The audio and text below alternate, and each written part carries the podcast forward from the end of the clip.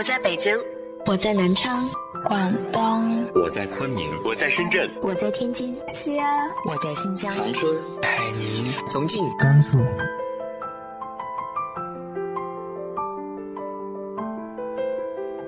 这里是 FM 幺八零八四，昨天的你的现在的未来，我是主播背着吉他的蝙蝠女侠。无论你在哪儿，这里都有我的温暖等你。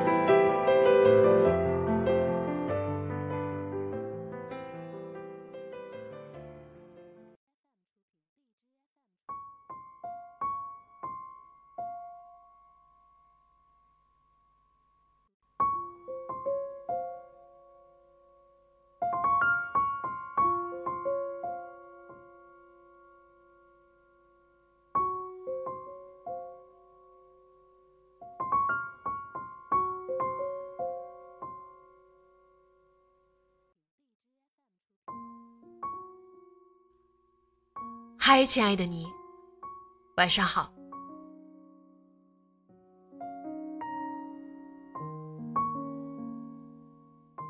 生活有些时候就像那句歌词：“得不到的永远在骚动。”可是，你们有没有好好看过自己已经得到、已经拥有的呢？今天和大家分享的文章来自于庄晓的。遇见，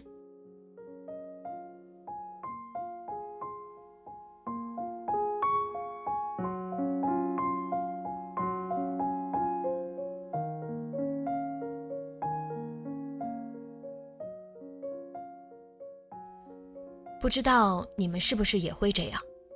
反正对于姜丽来说，她时不时的就会想象到，如果有天久别重逢、意外邂逅初恋的场景。那应该是一种怎样的境况？首先，最大概率他应当会在同学聚会上遇见他。他必定穿得光彩照人，那件黑色蕾丝的礼服他已经加入购物车很久，只待有人在同学群中一声令下，他必立即下单，欣然赴约。虽然已经毕业十年，结婚七年，生了两个孩子。难为他身材保持的还算不错，胸部紧致，小腹平坦，再配上前阵子打折购买的亮色皮包、裸色高跟鞋、红唇峨眉，他有自信征服全场的眼光。然而他将深不以为然，他的眼中只有他，只是看着他，那个他阔别了十年都没有再见过的男人。那个夺走了他的初恋和初吻，又狠心将他抛弃，这辈子都叫他刻骨铭心不能忘的男人。男人也惊讶地看着他，一脸后悔与错愕的表情。他则把眼睛撇过去，冷冷地看着他，像看着一个陌生的动物。当然，也有小概率可能会在咖啡厅与他重遇。他只身回乡省亲，闲来在小镇上新开的咖啡店坐坐。靠墙的角落里，他淡漠地看着窗外的人群。来来往往的小镇居民，安逸闲散，他羡慕又鄙夷。就在这时，他走过来，惊讶地唤出他的名字。他努力抑制心底的冲动，假装不以为意地抬起头来，冲他淡淡一笑。不足以倾城，但足以倾人心。岁月没有带走她的美丽，反而让她更具风情。他总是这么痴痴的想着，然后脸上就会情不自禁的流露出难以言喻的情绪来。十年了，整整十年。自他离开后的每一天里，他都会想象着这样有可能重逢的场景。几乎每一天都会幻想好几遍。以上两个场景也不过是众多编织桥段里的两个篇章。如果把那些其余篇章都描述出来，不知道又可以写出多少部情节曲折的小说或者电视剧来。然而，遇见了，又怎样？他不知道，好像也并不想怎样。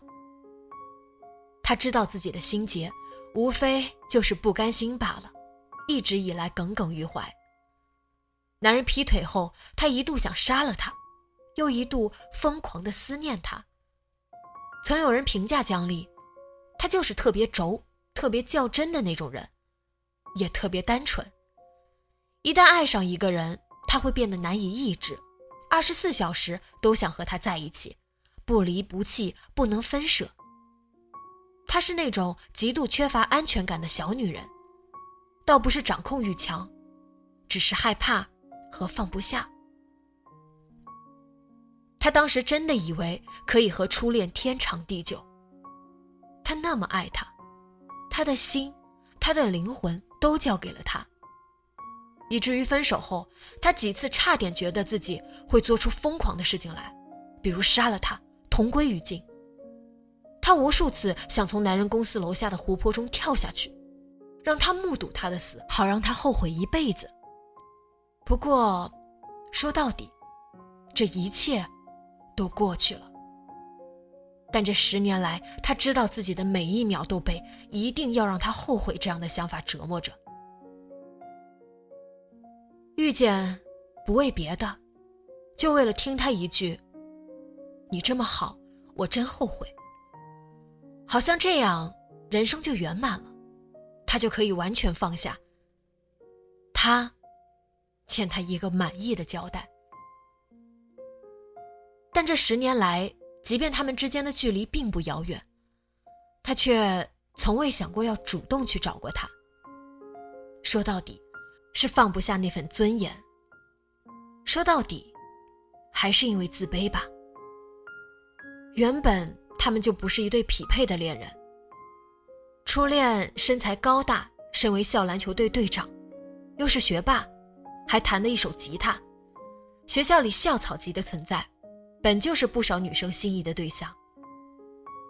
而彼时的姜丽呢，矮、黑、微胖，丝毫不起眼，所以很多同学都劝过姜丽：“这么个小白脸儿，算了吧，迟早要出轨。”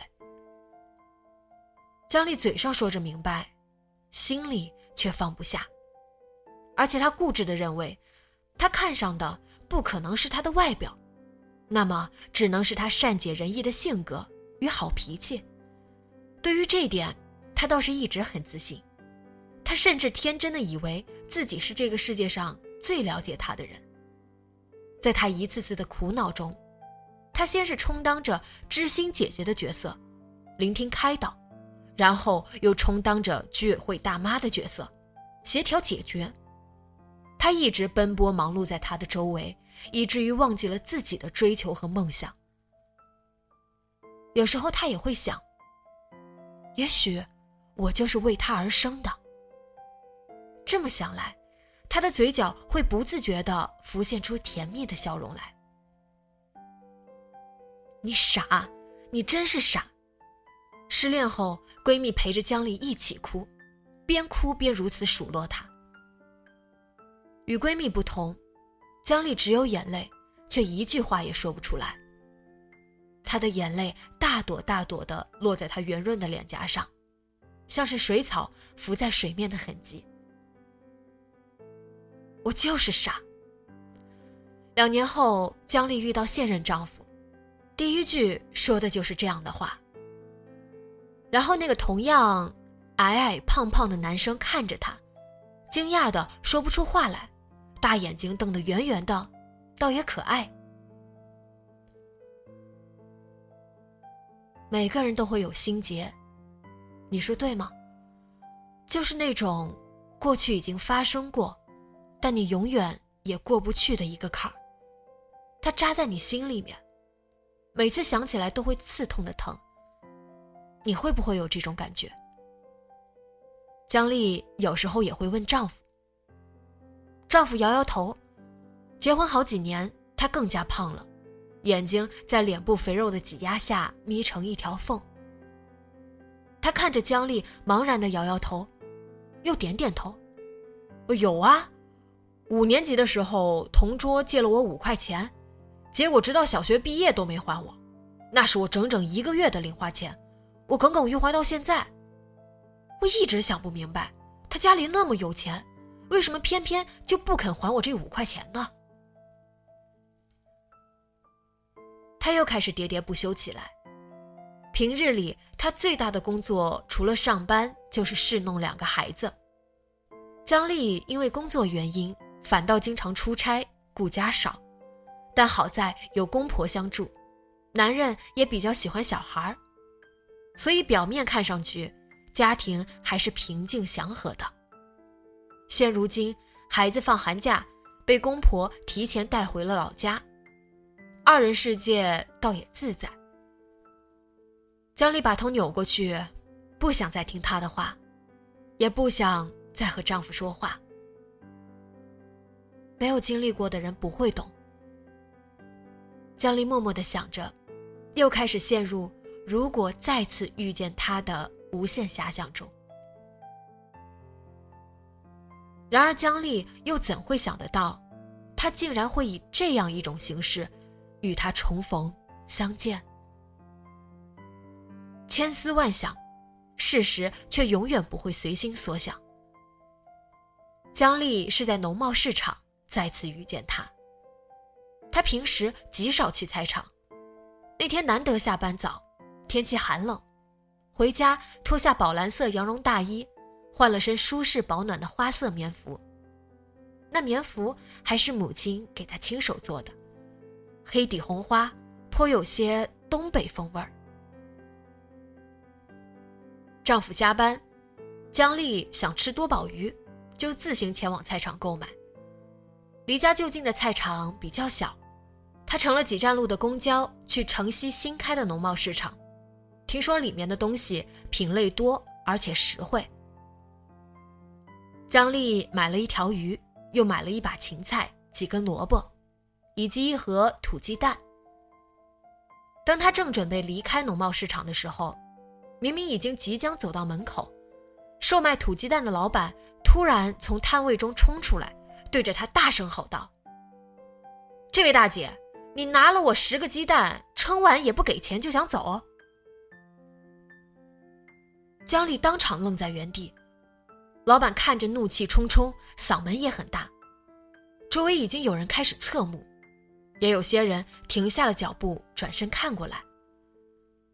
姜丽觉得很尴尬，她明明记得已经给过钱了，但也来不及多想，随即把手伸进了棉服口袋里。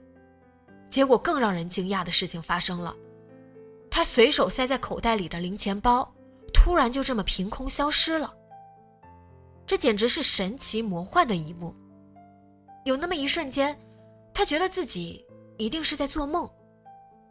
出门前，他特地没有带手机，因为手机没电就留在了家里充电。几站路而已，来回不超过一小时，他觉得不会有什么问题。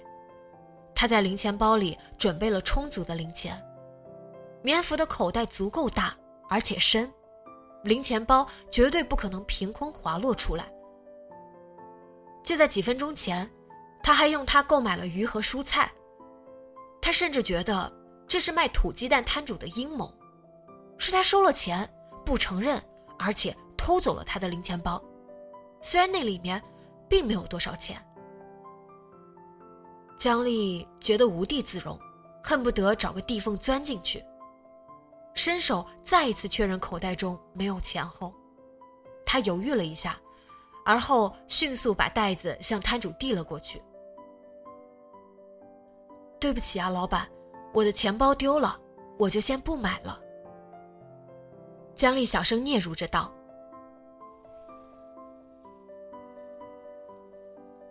“钱包丢了。”我看你是素质丢了吧，看你像模像样的，谁知道做出这样的事情来？要不是我，就算只是几个鸡蛋，那也是钱啊！都像你这样，我还做不做生意了？齐乐老板不依不饶，并不伸手接过袋子，而声音也依旧洪亮，惹得周围投来的目光也更多了。姜丽也有些消受不住。若是换做前几年，胆小内向的他可能会哭出来，但是现在，他不会了。多年的职场造就了他处乱不惊的心态，但他也做不到理直气壮的争执发作或者冷言相向。他极力忍耐着自己，劝自己不要和对方一般见识，但是应当如何调节还没有想好，或者他应该厚着脸皮放下鸡蛋就走开。姜丽怎么也没有想到，所以，他和他会以这样一种形式遇见。姜丽仍在踌躇着，一只修长的手不知从哪里伸了过来，指尖轻轻的捏着一张纸币。这只手把纸币递给摊主，熟悉的声音也跟着传来：“不好意思，麻烦你找一下。”你是她老公？不，我是她朋友、同学。同学，多么讽刺而陌生的称谓！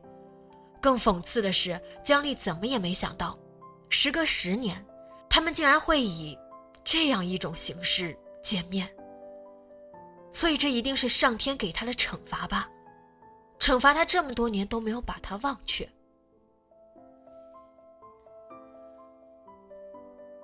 姜丽拎着那一袋子菜，包括那十个土鸡蛋，茫然站在门口。她觉得有些恍惚。男人一直默默站在她的身边，也不言语。过了半晌，他终于开口道：“我送你回家吧。”嗓音依旧磁性动听。姜丽当然很想问他：“你怎么会在这里？”你又是什么时候来到了 A 城？你现在在做些什么？结婚了吗？有孩子吗？或者，急着解释道：“我真的有带够了钱，也付过钱，我是那样的人吗？为了十个鸡蛋？”但他知道，自己一句话也说不出来，好像也没有说的必要。这十年来。他有太多的话想要问他，想要和他倾诉，或者向他斥责。但直到此刻，似乎都化作了苦水，每一口都苦苦的噎在了他的喉头，难以下咽。姜丽也想拒绝，不用了，我可以自己回去。虽然没有带钱，也没有带手机。但办法总归是有的。然而，最终，他并没有拒绝。眼看着男人走过去，将车子开到他的眼前。那是一辆黑色帕萨特，倒也和他如今看着内敛沉静的样子颇匹配。他亲自跑下车，为姜丽打开了副驾车门。姜丽犹豫了一下。还是坐进去了。土鸡蛋被放在脚边，车辆很平稳，姜丽局促而拘束。那些鸡蛋刺痛着他的心，他巴不得他们都碎了，碎了一地，不要再来碾压他脆弱的自尊。我去年刚搬来这里，因为工作调整，真没有想到，这么巧，能在这里遇见你。我很少来菜场，这几天丈母娘回老家了。他话不多，几句简明扼要说明了近况，可能也是为了缓解这尴尬的气氛。姜丽仍旧不说话，他转过头看向窗外，窗外车流如织，这座熟悉的城市却似乎一下子。变得陌生起来，所以，究竟是怎样的一种魔法，让他以这样一种方式和他见面了？没有化妆，没有洗头，没有踩高跟鞋，还穿着这样老气的一件棉袄，然后以这样一种形式与他碰面，他简直是要被自己气疯了。说不沮丧肯定是假的，当然除了沮丧，他也掺杂着一些另外的情绪，连他自己也说不上来。如果早知是这样，死也不会见面。他宁愿当时扔下鸡蛋就跑，又或者……然而没有或者，他还是一眼就认出了他。他穿着锃亮的夹克皮衣，头发整齐，皮肤光洁，西服笔挺，他抽出纸币的样子，依旧很好看。十年了，他没有变成他想象中油腻中年男子的模样，有点发福，有点秃，他都没有。然而这一切都让他更加难受，因为最终幻灭的那个人，仍旧是他，和十年前一样。谢谢你，我家在望江小区。江丽悠悠开口，觉得声音来自另一个世界。我知道。男人轻声答道。江丽自然惊讶：“你怎么会知道？”我就是知道。他浅浅笑着，突然放慢了车速，侧过脸来看了一眼江丽，接着道：“其实土鸡蛋的质量也并不见得就比普通鸡蛋好，很多是炒作的成分。”此话表面看起来并没有什么问题，但姜丽却听出了这其中的话外音。说到底，连你也不相信我，你也认为是我没有付鸡蛋的钱。我不是这个意思。男人摇摇头，突然叹了口气道：“我知道，生活都不容易。”他这句话再次证明了姜丽的想法，姜丽有些愤怒，她想要驳回，想要表达她的怒意。然而，车突然停了，在一个几乎没有人经过的湖边。虽然天还没有完全黑，但江丽心里却莫名的有些慌张。我知道，成年人的生活里。没有容易二字。男人再次强调了一遍，他的声音听起来有些沧桑，就像即将沉入的黑夜。其实，你还是很漂亮。不，你比以前漂亮多了。男人对着不着粉饰的姜丽缓缓说道。他看着她的眼睛，姜丽。也看着他的眼睛，他的眼睛如此深沉，带有些许忧郁。他竟是看得有些痴了。说到底，他是深爱过这个男人的。如果不是深爱，也不会如此受尽伤害。姜丽看着那双眼睛，她有些害怕，好像预感会发生些什么。但又极度害怕和恐惧着。他害怕自己会再次深陷，再次被伤害。而现在，如果深陷，受伤的恐怕就不止他一人了。男人果然把手放在了姜丽手上，他的手出人意料的很冷。姜丽挣脱了下，没有能挣脱开。说真的，我们家那个婆娘，如果能有你一半的贴心温柔就好了。她半开玩笑的说着，笑容里却仿佛充满了苦涩心酸。如此说来，这些年，他似乎过得也不好。江丽想着，想起一句话：“知道你过得不好，我就放心了。”他放不下心来，他的心里也跟着苦苦的。凭什么呢？就凭他们家那几个臭钱？是啊，我承认，结婚时候，房子、车子都是他们家提供的。但是这么多年，我扪心自问，我每一天都在努力，现在的所有都是我自己挣来的。可为什么他们还是看不起我？为什么？连他也这样，连他也是这样。他从来没有真正看得起我。他一边说着，身体前倾，又向江丽靠了靠，脸庞也离得更近了，语言里满是落寞。姜丽身体也不自觉地跟着向后退了退，然而有种无路可退的感觉，亦或是他潜意识里并不想后退。他爱他，即便到现在也是。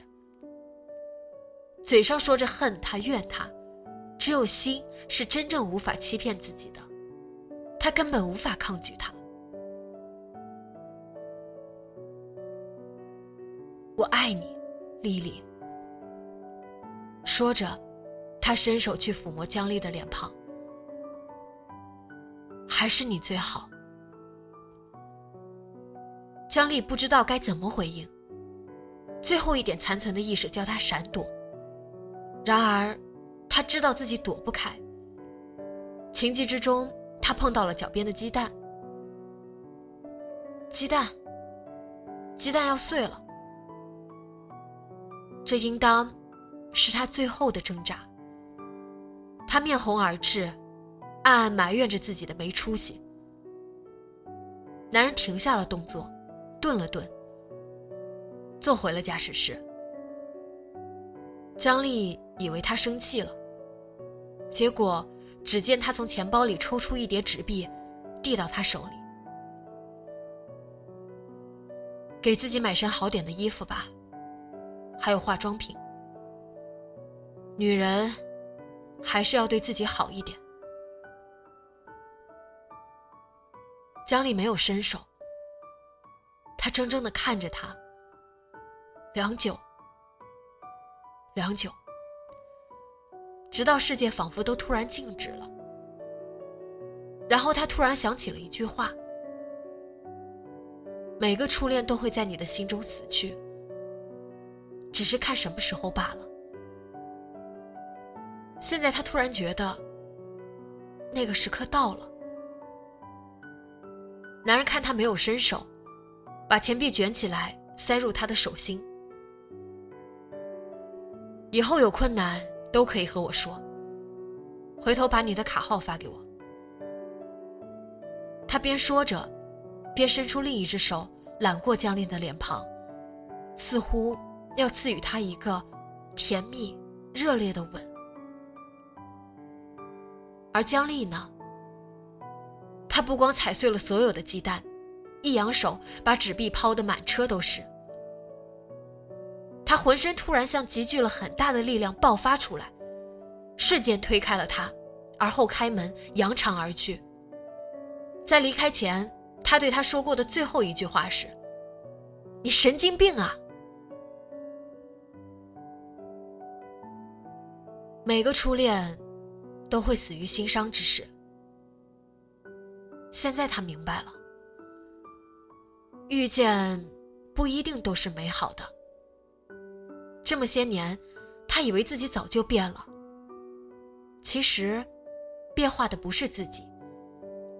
也正是因为没变，才会为这样一份感情耿耿于怀，为这样一个人难以忘怀这么多年吧。而这一切，根本不值得。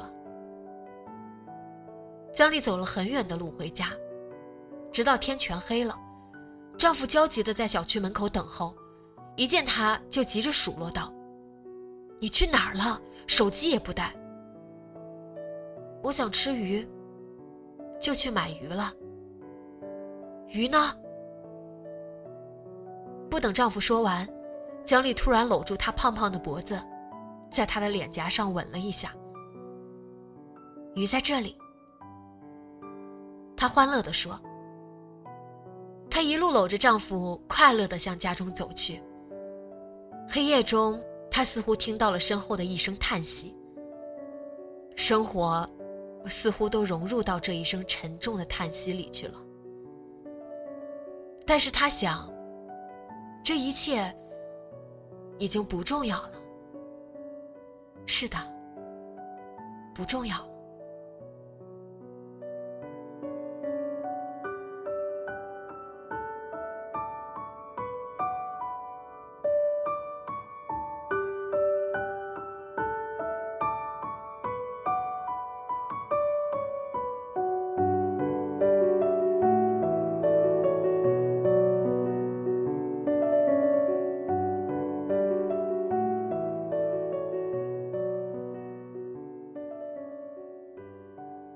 你心里有没有那样一根刺呢？你又会在什么时候拔掉它呢？直接在节目下方留言分享给我吧。今天的节目就到这里，节目原文和封面请关注微信公众号“背着吉他的蝙蝠女侠”。电台和主播相关，请关注新浪微博“背着吉他的蝙蝠女侠”。